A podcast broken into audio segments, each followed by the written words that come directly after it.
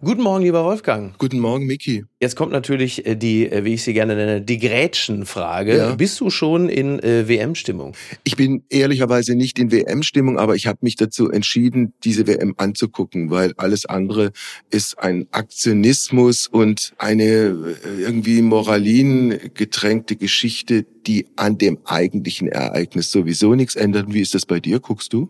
Ja, vermutlich aus äh, exakt denselben Gründen. Ich äh, habe, habe lediglich mich entschieden, in dem programmlichen Umfeld der WM kein Geld zu verdienen und damit halte ich mich äh, moralisch schon mal einigermaßen mit dem Kopf über Wasser. Gut. Und eins, wenn ich das noch sagen darf, ja. das ist ja heutzutage wichtig. Ich habe keinerlei Sympathien für Katar. Ich sehe all die Probleme, die es in Katar gibt, selbstverständlich mit keinerlei Freude auf der anderen Seite. Wenn man die Kriterien, die man jetzt an Katar anlegt, früher an Russland, an China, an welche Länder auch immer angelegt hätte, hätte es nie irgendwelche sportlichen Großereignisse geben dürfen. Dem würde ich mich vollumfänglich anschließen. Und doch findet dieses Turnier ja nun statt. Und da erinnere ich mich an äh, den begeisterten Jubel eines Mannes, der in etwa sowas sagte wie so, mach ihn, mach ihn, er macht ihn, er macht ihn, Mario Götze. Äh, wir reden von Tom Bartels, ja. dem äh, nun wirklich viel gepriesenen und zu Recht umjubelten Sportreporter. Also Tom Bartels ist ein äh, Kollege des SWR, des Südwestrundfunks, den ich schon sehr lange kenne, mit dem ich viele Sendungen gemacht habe. Mhm. Und müsste ich eine Hitparade aufmachen, der freundlichsten, angenehmsten, kollegialsten Typen, mit denen ich beruflich zu tun hatte, Tom Bartels wäre wirklich ganz weit oben. Ach, wie schön. Erstens ein super Typ und zweitens ein hervorragender Kollege.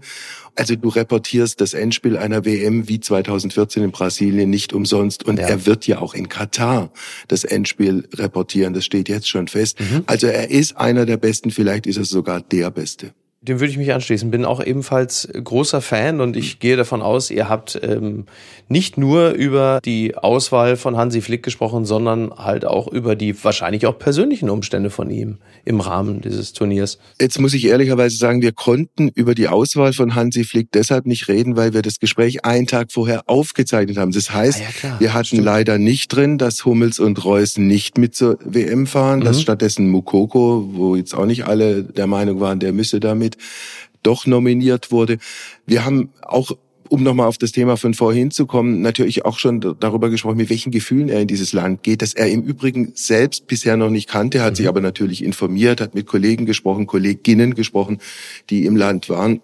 Die Art der Vorbereitung, wie das eben ist, wenn du, wenn du in ein völlig in, äh, in neues Ambiente kommst, in dem du dich ja auch erstmal zurechtfinden musst, obwohl du ja, wie im Falle Bartels es einfach so ist, ein wirklich alter Hase in diesem mhm. Geschäft bist. Total. Ja, klingt sehr spannend. Bin sehr gespannt auf euer Gespräch und äh, Wolfgang, machen wir uns nichts vor. Als alter Dortmund-Fan, so viel kann ich dir sagen, dass äh, Marco Reus nicht mit zur WM fahren würde. Das hätte ich auch vorher schon sagen können. Hättest du? Ja.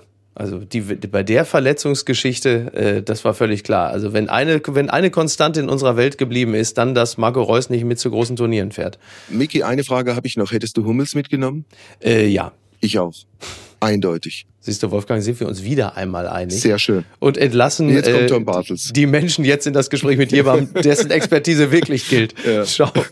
Wolfgang, mach's Tschüss. gut. Ciao. Es ist Sonntag, der 20. November. Apokalypse und Filterkaffee. Heimspiel.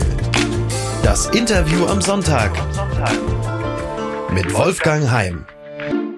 Er ist Sportjournalist, er ist Fernsehmoderator und er ist vielleicht einer der besten Fußballreporter in Deutschland. In jedem Fall hat er das WM-Finale 2014 reportiert, als Deutschland Weltmeister wurde und er wird auch 2022 in Katar für die ARD das Endspiel reportieren. Herzlich willkommen, Tom Bartels. Ja, danke für die Einladung. Freue mich sehr, dass wir sprechen dürfen heute. Tom, wir zeichnen am 9. November auf. Am 20. November gehen wir mit unserem Gespräch online, also an dem Tag, an dem in Katar die WM beginnen wird. Um 17 Uhr das erste Spiel Ecuador gegen Katar. Was machst du da? Ich bin dann gerade gelandet und werde mir das Spiel im Fernsehen in Katar anschauen, wenn das alles so funktioniert, wie ich das geplant habe. Welches wird dein erstes Spiel sein, das du dann reportieren wirst für die ARD? Deutschland, Japan, paar Tage später. 14 Uhr. Ja, genau. Mein Sohn klagt, weil er noch zur Schule geht. Ich weiß nicht, ob eine Lösung gefunden wird, aber normalerweise könnte er das Spiel nicht sehen. Also mit einem einfachen Entschuldigungsschreiben kriegt man dieses Problem vielleicht aus der Welt. Ich glaube, der hat schon zu viele Fehlstunden. kann, kann nicht auch noch der Fußball herhalten. also Deutschland, Japan, dein erstes Spiel. Wie, wie weit geht die weitere Planung? Das geht dann weiter mit Frankreich, Dänemark, aber ich schaue gar nicht jetzt irgendwie sechs Spiele voraus, sondern wir wissen ja immer, dass das nächste Spiel allein schon auch was die Vorbereitung angeht, sehr zeitintensiv ist, um ja. das mal etwas abzuändern. Ähm, ich schaue erstmal auf Deutschland, Japan, bin allerdings im Vorfeld der WM jetzt äh, so viel wie noch nie zur politischen Situation und zur Lage allgemein in Katar befragt worden. Ich versuche so langsam jetzt in den Modus zu kommen, bis ich abfliege, mich auch mal mit Sport zu beschäftigen nebenbei. Gibt's, was die Politik angeht, inzwischen bestimmte Standardantworten zu den drängenden Problemen dieser Art? Schon Standardantworten. Die Thematik ist komplexer, als sich das aus meiner Sicht viele machen. Ich weiß nicht, wie wir das heute besprechen werden, aber ja, auch, auch Standardantworten. Ähm, ich überlege mir schon ziemlich genau, was ich wo sage, weil es wird ja alles ähm, brüllend quasi reflektiert, wenn das nicht genau der Meinung des einen oder anderen entspricht. Ich habe mich natürlich auch mit der Thematik beschäftigt, ob ich vielleicht sogar auf die WM verzichten soll, ähm, bin aber zum Schluss gekommen, dass das wenig Sinn macht, so wie ich lebe oder wie ich andere Länder bereits besucht habe und dort kommentiert habe. Also ähm, wir bräuchten ein bisschen Zeit, um das zu erörtern. Kennst du Kolleginnen oder Kollegen, die aus bestimmten politischen Gründen auf die Reise nach Katar verzichtet haben? Nein. Ist ja auch äh, nicht irgendwie vorwurfsvoll gemeint. Das muss mhm. jeder mit sich selber ausmachen.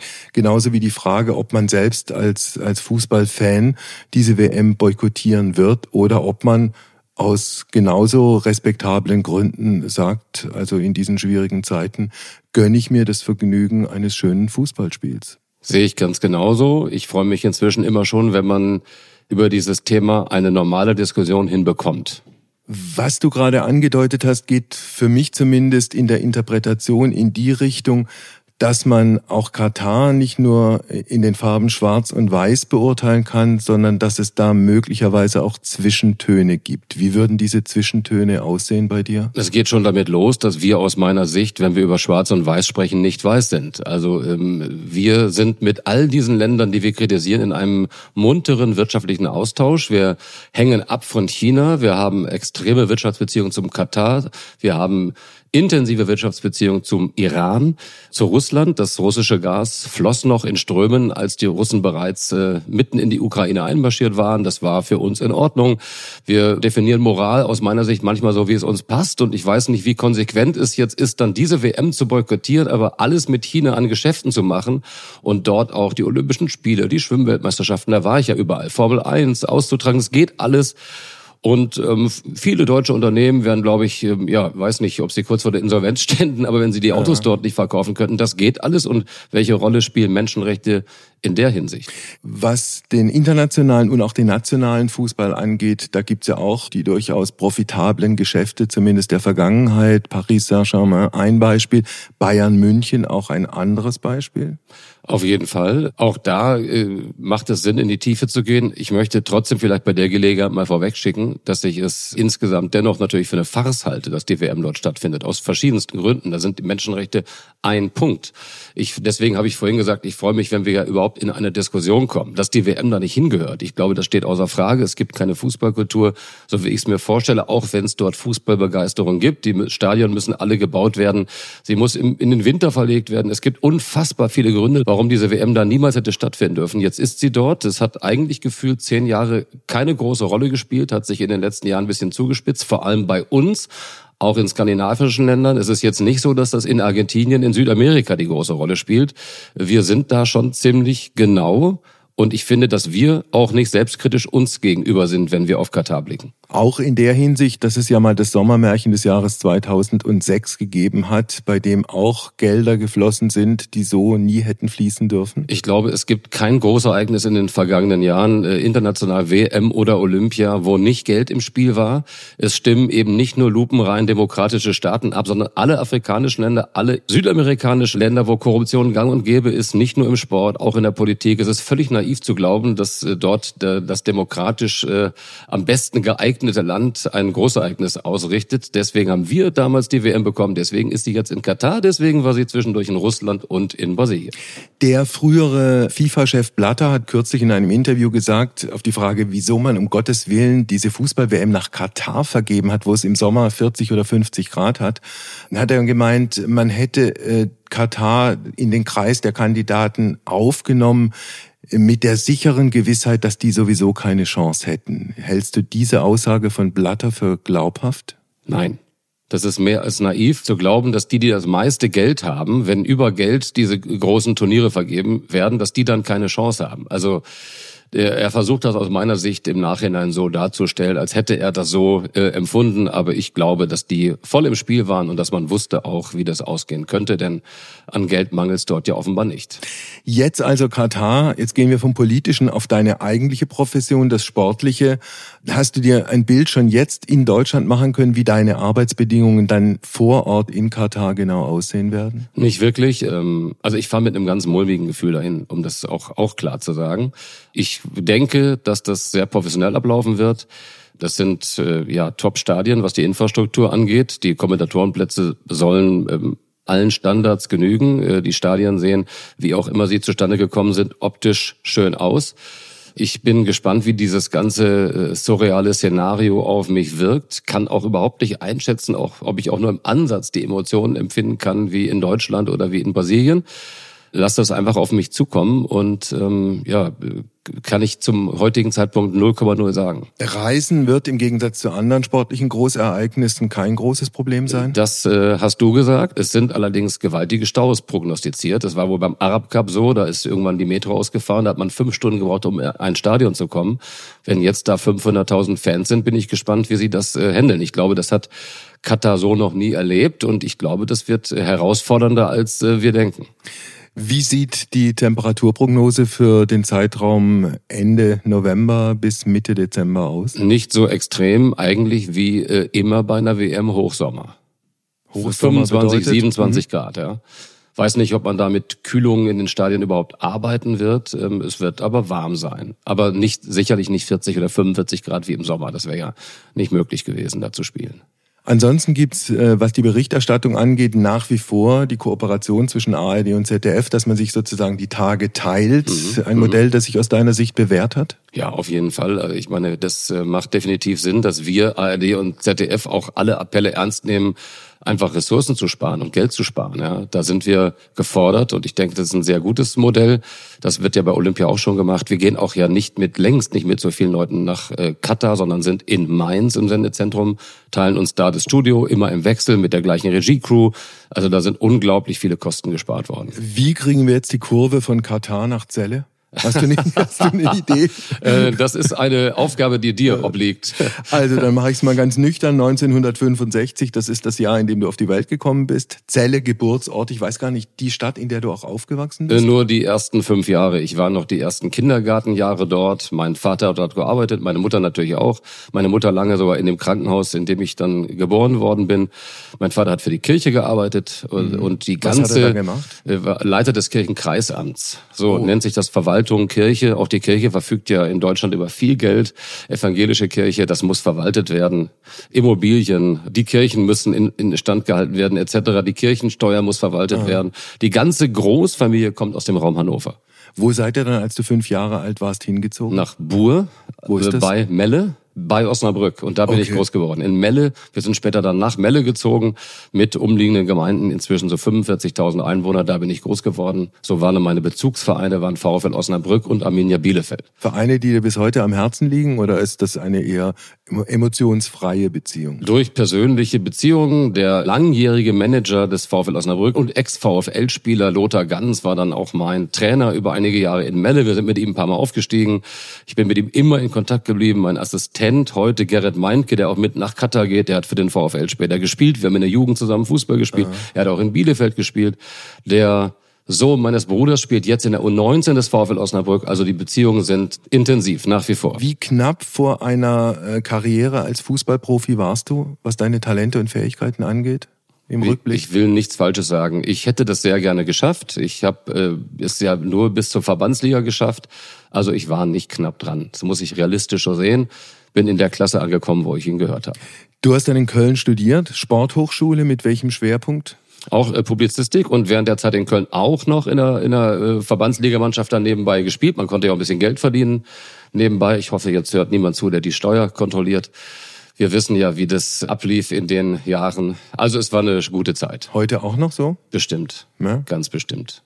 Dann also der WDR, der Westdeutsche Rundfunk. Und der, der Süddeutsche Rundfunk? Dann später, aber erst der WDR, der dich als freien Mitarbeiter gewonnen hat, oder stimmt das so nicht? Ich war äh, Student beim WDR über den Sebastian Hellmann bin ich da hingekommen letztlich, der jetzt für Sky und Amazon moderiert. Okay. Ich habe mit seiner Frau damals im Squash Center zusammen an der Rezeption gearbeitet. Äh. So Sebastian kennengelernt, der war dort Student, hat einen Nachfolger gesucht und so bin ich in diese WDR-Redaktion als Student gekommen.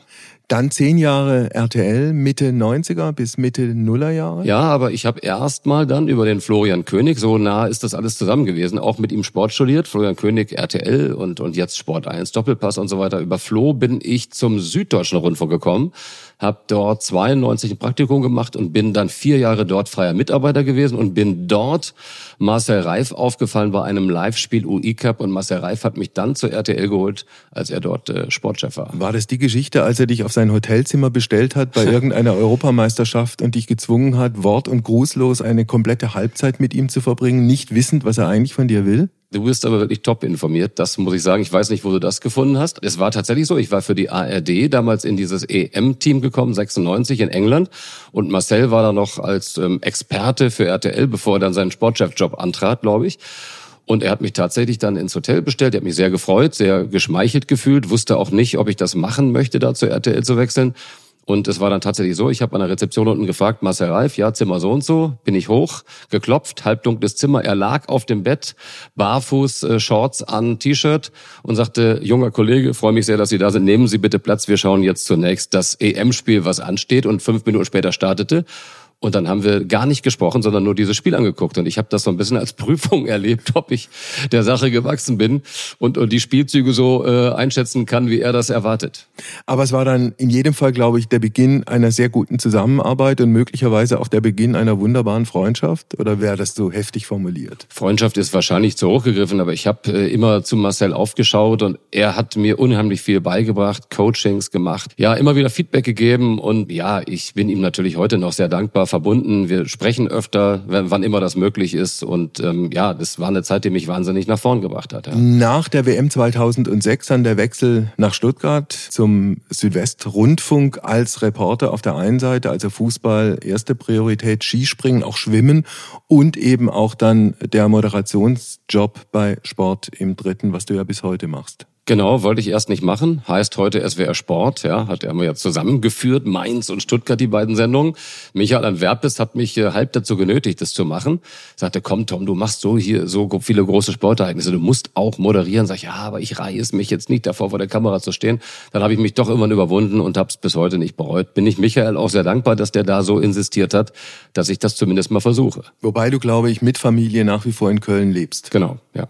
Und ansonsten, Köln ist ja ein guter Standort, überall in die Welt hinzufliegen. Ob jetzt äh, in Warschau warst du, glaube ich, in der, in der vergangenen Woche noch bei ja, in äh, Krakau, ja, Krakau, Krakau. Krakau. Okay. Und dann ist ja Wiesla ist nicht so weit von äh, Krakau, genau. Zwei Stunden mit dem Auto, da war Skispringen.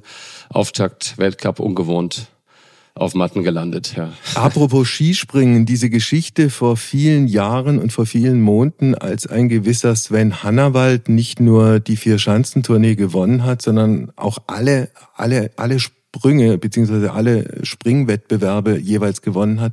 Äh, hast du als Reporter miterlebt, einer der Höhepunkte deiner Berichterstattung? Ja, auf jeden Fall und schon aus dem Grund, weil ich da noch ziemlich so am Anfang meiner Karriere war. Ich habe ja dann erst wahrscheinlich in der Wahrnehmung der meisten Menschen um die 2000er Wende begonnen, so die großen Champions League Spiele zu machen. Äh, ich habe dann das Finale 2001, das war äh, in äh, Mailand, Bayern gegen Valencia gemacht für RTL. Da war ja Marcel schon bei Sky oder Premiere, der dann einen dicken Vertrag unterschrieben und konnte somit nicht auch noch für RTL arbeiten. Das hatte er mir so prognostiziert, dass das so kommen kann.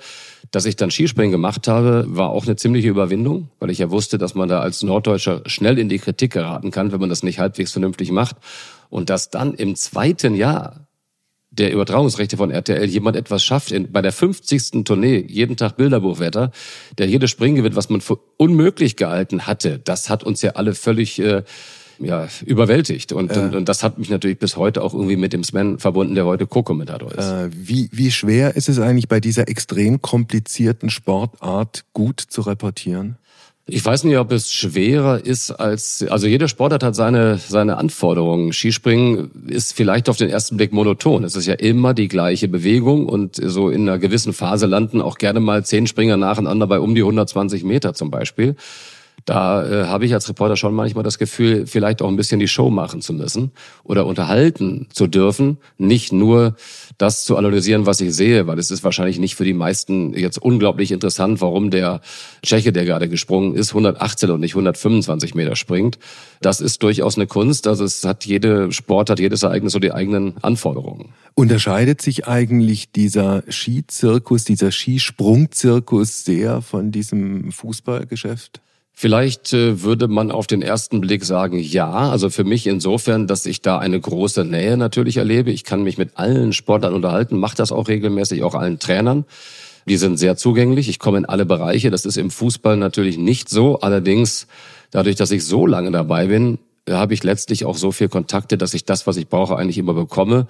Und ich verstehe schon auch, dass Fußball anders funktioniert, dass der, ich sage, nehmen wir jetzt mal Jürgen Klopp, der FC Liverpool oder die Bayern eine solche Masse an Anfragen weltweit haben. Das ist einfach mit Skispringen nicht zu vergleichen. Da muss ich als Reporter auch akzeptieren, dass nicht alles geht.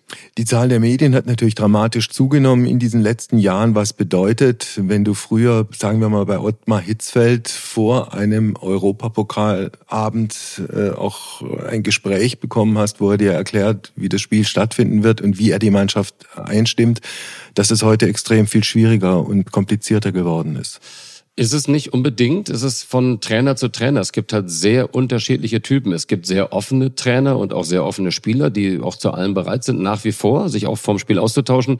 Es gibt aber auch Trainer wie Pep Guardiola, die das einfach nicht machen. Mhm. Äh, das habe ich zu akzeptieren, auch frei von irgendwelchen Eitelkeiten. Natürlich war es mir lieber, wenn ich mit Job Heinkes oder mit ähm, Ottmar Hitzfeld beim Kaffee zusammen saß und er mir offenbart hat, wie er spielt, mir Hinweise gegeben hat. Das ging auch mit Jogi Löw, das geht auch mit Hansi Flick. Es geht nicht immer in jedem Detail so wie früher, aber äh, die Zeiten haben sich auch in allen Bereichen eben wahnsinnig geändert. Ja. Durch diese Digitalisierung ist alles so viel schneller geworden und es sind so viel mehr Leute im Spiel dass das eben nur mal die Spielregeln sind heute. Wie offen war denn Yogi Löw vor dem WM-Finale 2014 in Brasilien beim Spiel Deutschland gegen Argentinien? Ähm, Habe ich mit Hansi Flick gesprochen? vor dem äh, Finale. Der mit Assistenztrainer. Jo genau, damals, damals Assistenztrainer. Das war sehr offen. Mit Yogi habe ich sehr ausführlich vor dem Turnier gesprochen und vor dem Ghana-Spiel. Das war ein Gruppenspiel. Da hatte ich ein sehr gutes Gefühl dafür. Also Yogi hat mir zum Beispiel vorm Turnier schon erklärt, warum er nicht auf die Dortmunder Verteidiger, äh, Schmelzer, äh, Dom auf der Seite sitzt, dass da Höwe ist, dass er möglicherweise Innenverteidiger spielt, dass es sein kann, dass der Philipp Lahm auf der Sechs anfängt. Er möchte aber irgendwann mit Kedira und Schweinsteiger da spielen. Die sind aber beide nicht fit, so dass ich das gut einschätzen konnte, warum Mustafi rechts spielte und Lahm auf der Sechs. Und also der hat uns schon oder mich zumindest gut mitgenommen. Ich konnte diese Mannschaft ganz gut scannen und einschätzen. Was denn Flick vor dem WM-Finale angeht, ist es so gekommen, wie er es prognostiziert hat? Ja gut, sie wussten natürlich nicht, dass Kedira nicht spielen kann. Der ist ja erst kurz vorm äh, Spiel ausgefallen. Dann ist Kramer reingekommen, das hat die ganze Statik verändert und sie mussten ja dann auch Kramer sehr schnell austauschen austauschen und die Entscheidung treffen, Schirle einzuwechseln was ihnen womöglich letztlich den WM-Sieg gebracht hat. Also es ist äh, oft dann eben auch schwer zu planen. Und ich sag mal, vor dem Argentinien-Finale war ja das Brasilien-Spiel. Die Mannschaft war ja im kompletten Flow, im Hoch. Das war spürbar. Auch eine gewisse Nervosität, das nochmal so zu bringen. Aber die waren schon sehr siegessicher vor dem Finale in Rio. Dann der legendäre Auftritt von Mario Götze und die legendäre Reportage von Tom Bartels korrekt? Äh, achso, ich dachte, sie wird jetzt eingespielt. Normal wird die, zu dieser Zeit wird die normalerweise immer eingespielt. Dann höre ich da einmal kurz nochmal zu. Mach ihn. Mach ihn, mach ihn, ja, er macht ihn. Äh, nee, das war eine Art von Kunstpause von mir in der Hoffnung, dass, dass die Spannung ins Unerträgliche steigert. Es ist in der Tat so natürlich, dass ich oft gefragt werde, ob ich mir diese Worte vorher zurechtgelegt habe. Aber das ist ja selbstverständlich nicht so gewesen, denn ich habe das ja, glaube ich, in dem ganzen Spiel auch nur einmal gerufen. Und ähm, auch das hin und wieder mal erwähnt, der Albtraum eines Endspielreporters, vor allem wahrscheinlich Endspielreporters, weil es halt so eine große Bedeutung hat, ist, dass der Ball, das könnte jetzt ja in Katar auch wieder passieren, dass der Ball abgefälscht nach dem Eckstoß fünf Leute äh, berührt und irgendwie vom Schienbein eines Abwehrspielers ins Tor geht und du hast nicht gesehen, wer es war. Das mhm. kann passieren. Dein eigentlicher und wirklicher Albtraum ist passiert am 13. November des Jahres 2015. Ein Freundschaftsspiel der deutschen Fußballnationalmannschaft in Paris gegen die französische Mannschaft im Stade de France. Und es war der Tag, an dem irgendwann der Terror die Regie übernommen hat. Wie hast du das für dich abgespeichert? So, dass ich auch, wenn du es fragst, äh, mir noch in Erinnerung rufen kann, dass meine äh, Knie und meine Beine gezittert haben während eigentlich fast der ganzen zweiten Hälfte. Das hatte ich nie wieder und das werde ich wahrscheinlich, ich weiß nicht, ich hoffe, ich hab's nie wieder, aber ja, das war, glaube ich, die körperliche Reaktion auf Überforderung. Man muss dazu sagen, es hat, glaube ich, zwei Bombenexplosionen in unmittelbarer Nähe des Stadions gegeben, die du wie erlebt hast? So, dass ich direkt äh, unsere Regie oder unsere Redakteure gefragt habe, ob sie das gehört haben. Das war aus meiner Sicht kein normaler Böller. Das konnten die Leute aber im Ü-Wagen, im Bauch des Stadions nicht wahrnehmen wie wir. Man hat ja selbst bei den Spielern gesehen, dass sie teilweise Millisekunden haben aufgehört zu spielen. Beim zweiten Mal war es noch extremer. Die Detonationen waren unmittelbar hinter unserem Block, also da, wo wir reingekommen sind ins Stadion, also da, wo auch die Spieler reingefahren sind, da waren diese Anschläge an den Kassenhäuschen offenbar. Deswegen war das auch so laut und so spürbar für uns. Das Stadion ja. hat fast gezittert, die Tribüne. Und die Regie konnte dich nicht auf den, auf den wirklich aktuellen Nachrichtenstand bringen, weil in der Stadt sind ja parallel auch diese furchtbaren Terrorangriffe passiert. Zu dem Zeitpunkt noch nicht, zu dem Zeitpunkt nur im Stadion. Und dann haben wir natürlich in der Pause, ich habe überall gefragt und es war dann der Stand, nee, es ist nichts passiert. Wobei man hinterher gehört hat, dass wenn man von der Balustrade runtergeschaut hat, nach hinten, waren schon diese ganzen Männer und Frauen in ihren weißen Anzügen, die den Bereich vorm Stadion abgesperrt haben. Das hat aber natürlich niemand aus dem Bauch des Stadions sehen können. Dann ist die Halbzeit schnell vorbei, dann geht's weiter weiter. Und dann kam kurz nach der Pause die Nachricht, dass der Hollande seinen Platz verlassen hat, also der französische Staatspräsident.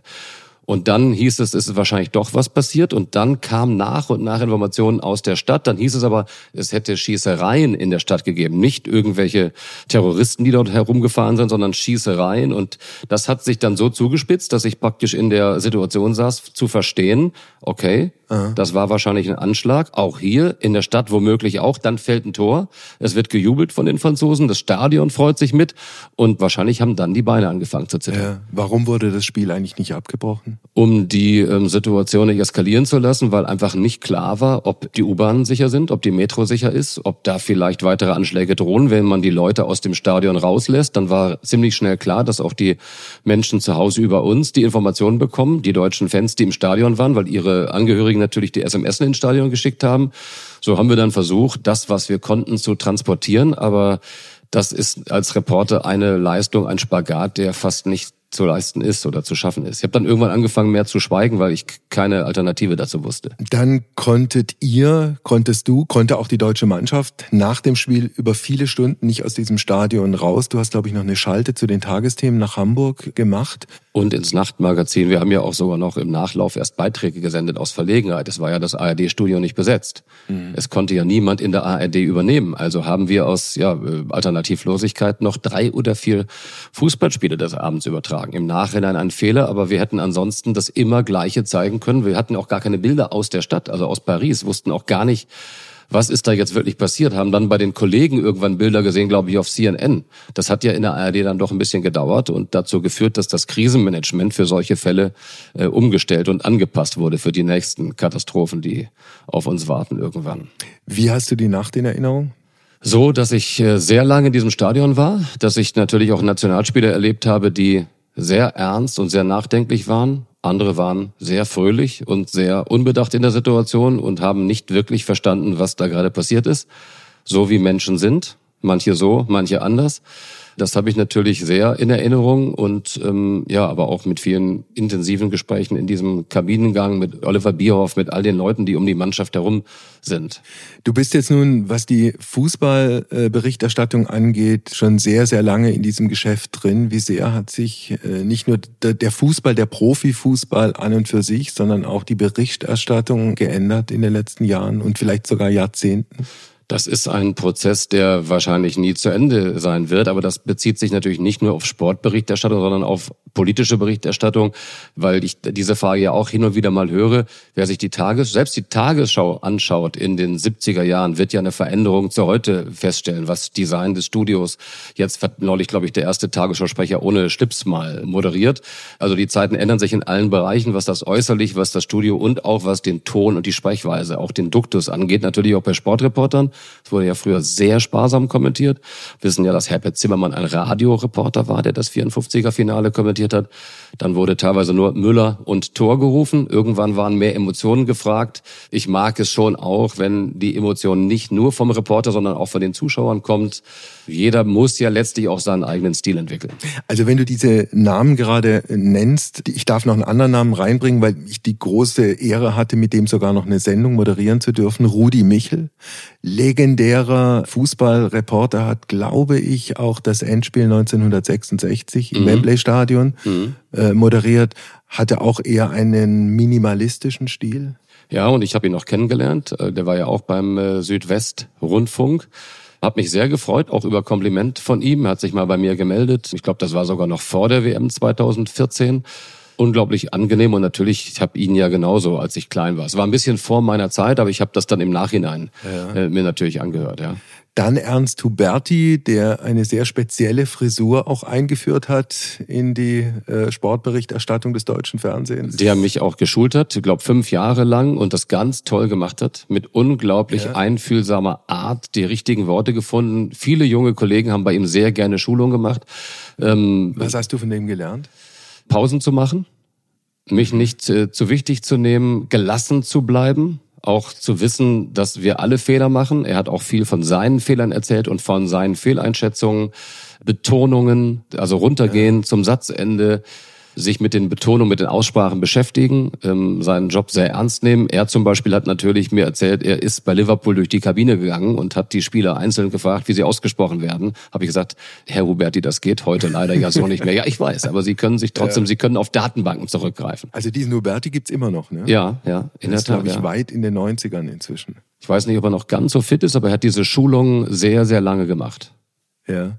Also, was die Berichterstattung im Fernsehen, was die Reportage im Fernsehen angeht, ich hatte immer so den Eindruck, das Bild stabilisiert. Im Gegenzug ein Hörfunkreporter, der ja permanent reden muss und dazu auch noch das Problem hat, dass er immer langsamer ist als der Ball. Also er muss sich praktisch im Reden pausenlos überholen, aber nicht so, dass er irgendwann im eigenen Kauderwelsch erstickt ist nicht so einfach. Es gibt da auch die unterschiedlichsten Qualitäten. Ich kann da nicht eins zu eins mitreden, weil ich das nie gemacht habe im Hörfunk. Ich habe großen Respekt davor. Das, äh, das auf jeden Fall. Das ist ja wirklich eine ganz große Kunst, ähm, sehr viel zu sprechen, schnell zu sprechen, trotzdem die Situation zu erkennen und auch die richtigen Schützen zu haben und Spieler, die am Ball sind. Auch wenn das natürlich im Moment niemand erstmal kontrollieren kann, im Gegensatz zum TV-Reporter, dem das ja gleich um die Ohren getwittert wird. Über Marcel Reif haben wir in anderen Zusammenhang schon gesprochen. Dann gibt's noch den berühmten Kollegen Bela Reti, der, glaube ich, demnächst Schluss machen wird. Mhm. Habt ihr ein gutes Verhältnis? Ja, sehr gutes, sehr gutes ja. Verhältnis. Wir haben viele gemeinsame Berührungspunkte. Es ist nicht so, dass ich mit Bela nachts um die Häuser ziehe. Da spielt er in der Champions League und ich spiele einige Ligen drunter. Das wird sicherlich dem einen oder anderen Kollegen fehlen, aber Bela ist ein wunderbarer Kollege. Wir haben oft sogar Unterlagen getauscht. Also wenn ja. ich ein Spiel hatte von Aserbaidschan, habe ich ihm die Unterlagen geschickt. Ich hoffe, er konnte es einigermaßen lesen und er hat mir seine Ausarbeitung auch zur Verfügung gestellt. Also mit Bela war es immer klasse. Belareti hat, äh, wenn ich es richtig sehe, äh, in den letzten ein, zwei Jahren auch ein paar Shitstorms oder Shitstürmchen abbekommen, weil er irgendwelche Spieler verwechselt hat. Ist dir sowas auch passiert? Oft genug. Ich glaube, das passiert jedem Reporter. Bela spricht ja immer von den asozialen Medien, ja. Nicht von den sozialen, sondern von den asozialen Medien. Das ist, glaube ich, nachvollziehbar, wenn man sich einmal anschaut, was parallel zu einem Länderspiel oft los ist. Das erleben alle Reporterinnen und alle Reporter gleichsam ich stelle mich auf einiges ein bei dieser WM, denn für viele ist es ja schon Dorn im Auge, wenn ich überhaupt hinfahre und dort kommentiere, habe ich ja eigentlich schon verloren, weil richtig wäre ja gewesen, in den Augen vieler zu boykottieren. Was war der heftigste Shitstorm, den du bislang abbekommen hast? Einer, den ich live sozusagen noch runterpegeln konnte, weil ich gesagt hatte ähm, über Antonio Rüdiger, Chicharito bedeutet Rüdiger, mach ja nicht den Affen, steh auf. Mhm. Weil Rüdiger sich äh, hat hinfallen lassen nach einem Schubserchen. Ich habe mir nichts dabei gedacht und danach rekonstruiert, dass äh, macht dich zum Affen im Duden steht und ich das auch schon zu Mats Hummels gesagt habe irgendwann. Hummels macht sich da und da zum Affen, wie auch immer. Aber ich hatte es zu einem schwarzen Spieler gesagt. Das hat zu einem richtigen Aufruhr wohl geführt. Wurde dann von der Redakteurin darauf hingewiesen habe das dann im On erwähnt. Äh, tut mir leid, wenn ich da jemandem zu nahe getreten bin. Diese Formulierung benutze ich bei jedem Menschen, ob er schwarz ist oder weiß. Äh, aber wenn ich da jemanden verletzt habe, tut's mir leid.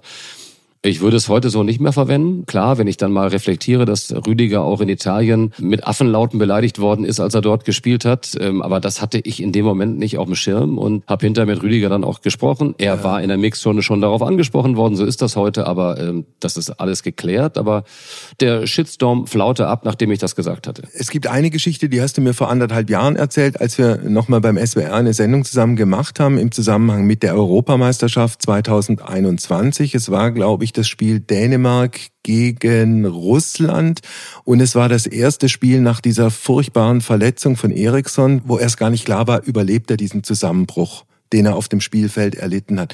Der Vorwurf, den man dir gemacht hat, war, glaube ich, du seist zu euphorisch und zu parteiisch im Sinne der Dänen damals gewesen. Gut, das war das letzte Spiel der Dänen in der Gruppe und ich saß im Stadion Parken in Kopenhagen und ich habe selten eine so schöne, eine so wunderbare Atmosphäre mitbekommen, eine so ehrliche äh, Mitfreude aller, dass es dem Eriksen gut geht und dass die Dänen überraschenderweise noch weiterkommen. Und es gab im Prinzip keinen Shitstorm. Es hat ein ARD-Mitarbeiter, ohne dass er darum gebeten wurde, sich für mich proaktiv entschuldigt wenn unser Reporter etwas zu ähm, parteiisch ist, dann bitten wir das zu entschuldigen. Ich glaube, er hat jemandem geantwortet, der fünf Follower hatte. Aber dadurch, dass das auf sportschau.de dann so groß gemacht wurde und dass das aufgenommen wurde von verschiedensten Medien, wurde es zu einer Art Shitstorm, weil wir uns gerechtfertigt haben für nichts. Ich würde es genau so wieder machen und ich fahre auch zur WM genau mit der Einstellung, mich überhaupt nicht darum zu kümmern, was irgendjemand gerade twittert. Das kann ich hinterher aufarbeiten. Und wenn du das nicht mehr machen kannst, dass du deine, dein Herz und das, was du empfindest, da auf den Platz bringst, auch als Reporter oder ins Mikrofon bringst, dann musst du eigentlich einen anderen Job äh, suchen. Dazu kommt ja noch, dass du, was das Spielerische angeht, immer in Situationen gerätst, wo du dich relativ schnell festlegen musst. Bei diesem so schnell gewordenen Fußballspiel immer zu erkennen, ist es abseits, ist es kein abseits. Wie ist es, äh, wenn bei einem Eckball fünf oder sechs oder sieben Spielerpaare im Strafraum hochgehen? Gibt es da einen Foul, gibt es keinen Foul? Äh, da jeweils die richtige Entscheidung zu treffen und das äh, entsprechend rhetorisch dann rüberzubringen, stelle ich mir extrem schwer vor. Ist es auch und das kannst du eigentlich auch nur machen, wenn du das auf dich zukommen lässt, wirken lässt und wenn du einfach weißt, du bist ein Mensch und auch nicht mehr. Du musst das jetzt genau wie alle anderen erstmal verstehen, was ist da passiert. Lass die Leute daran teilhaben. Du weißt im Moment auch nicht ganz genau, wer geköpft hat oder ob es ein Elfmeter ist. Ich versuche das so schnell wie möglich zu sehen. Ich bin jetzt sehr geschult und habe natürlich auch die Regeln studiert und äh, gute Leute um mich, aber alles ist nicht möglich und Fehler werde ich auch bei dieser WM ganz sicher machen. Und viele Leute gehen ja davon aus, dass du bei jedem Fußballspiel, das du reportieren musst, bestens technisch und digital ausgestattet bist. Das ist aber nicht so. Nein, der größte Unterschied, gut, dass du es sagst, ist, dass ich einen ganz kleinen Monitor vor mir habe. Ich würde mal sagen, so groß wie, etwas größer als ein iPad, während die Leute vor irgendwelchen Riesenbildschirmen zu Hause sitzen. Und da kann ich natürlich auch jeden Spieler vom anderen unterscheiden. Aber das ist ein gewaltiger Unterschied. Habe ich zum Beispiel in der Zeit des Kommentierens von zu Hause gemerkt. Wir haben ja Skispringen aus der Box in Köln kommentiert dass ich da viel besser sehe, oft als in meiner kleinen Kabine auf diesem Minimonitor. Und das ist bei Fußballspielen natürlich ganz extrem so. Wenn ich das jetzt noch lauter sage, werden die Senderchefs demnächst sagen, okay, dann lassen wir dich in Köln. Dazu kommt, dass manchmal das Bild mit einer Zeitverzögerung aufploppt. Also da sind zwei, drei Sekunden plötzlich sehr entscheidend. Wir wissen das auch bei, bei den Hörfunkgeschichten oder auch bei so einer Podcast-Produktion, wenn ich mit jemandem rede, der in Köln oder in Hamburg oder wo auch immer sitzt und der kriegt meinen Einwand immer zwei, drei Sekunden später mit, dann gibt es ganz merkwürdige Unterbrechungen. Ein Gespräch hört sich plötzlich ganz, ganz schräg und ganz komisch an. Ja, auch das ist natürlich irgendwann Routine und gelernt. Irritiert mich auch enorm, weil ich ja gerne vom Fußballfeld kommentiere. Wenn ich auf dem Monitor oben, aus welchem Grund auch immer, das Rückbild noch über irgendeine Station im Ausland wieder zurückgespielt wird, immer drei Sekunden später das Bild habe, kann ich natürlich von meinem Monitor nicht kommentieren. Da muss ich die Spiele auf dem Feld erkennen. Aber das ist zu kompliziert, um es den Zuschauern zu erklären. Es muss dann irgendwie funktionieren. Ich versuche diese 90 Minuten immer äh, gar nicht mit irgendwem zu diskutieren, sondern einfach nur so gelassen und entspannt wie möglich zu bleiben und einfach das zu leisten, was ich gerade zu leisten imstande bin. Der Name Ottmar Hitzfeld fiel schon in unserem Gespräch. Also der Mann, der lange bei Bayern München Trainer war, zwischenzeitlich auch Dortmund mal zur Meisterschaft geführt hat. Gehört Hitzfeld für dich im Rückblick zu den angenehmsten äh, Gesprächspartnern, mit denen du bislang zu tun hattest? Auf jeden Fall. Ottmar Hitzfeld ähm, habe ich kennengelernt, als ich ein junger Reporter und er schon ein gestandener Trainer war und er hat mich behandelt als ja, als wäre ich, äh, ich will, was soll ich sagen, wichtig, Augenhöhe, ernst genommen, gefragt, auch mal gefragt, zu Hause alles in Ordnung, äh, machen übrigens die wenigsten, dass sie auch mal den Reporter fragen, wie geht's Ihnen eigentlich, ist bei Ihnen alles gut? Also fantastisch. Ähm, respektvoll. Respektvoll, sehr respektvoll.